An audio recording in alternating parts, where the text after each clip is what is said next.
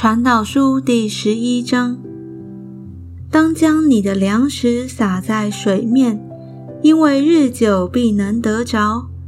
你要分给七人或分给八人，因为你不知道将来有什么灾祸临到地上。云若满了雨，就必倾倒在地上；树若向南倒或向北倒，树倒在何处？就存在何处？看风的必不撒种，望云的必不收割。风从何到来？骨头在怀孕妇人的胎中如何长成？你尚且不得知道。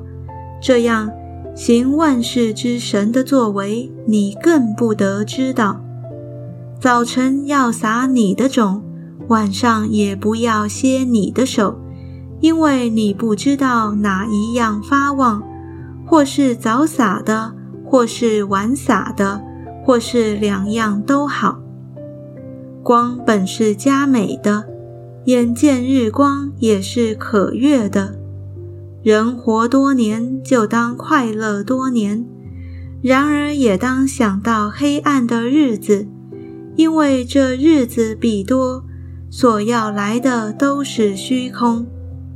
少年人呐，你在幼年时当快乐，在幼年的日子使你的心欢畅，行你心所愿行的，看你眼所爱看的，却要知道，为这一切的事，神必审问你。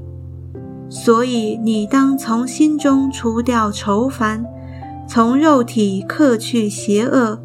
因为一生的开端和幼年之时都是虚空的。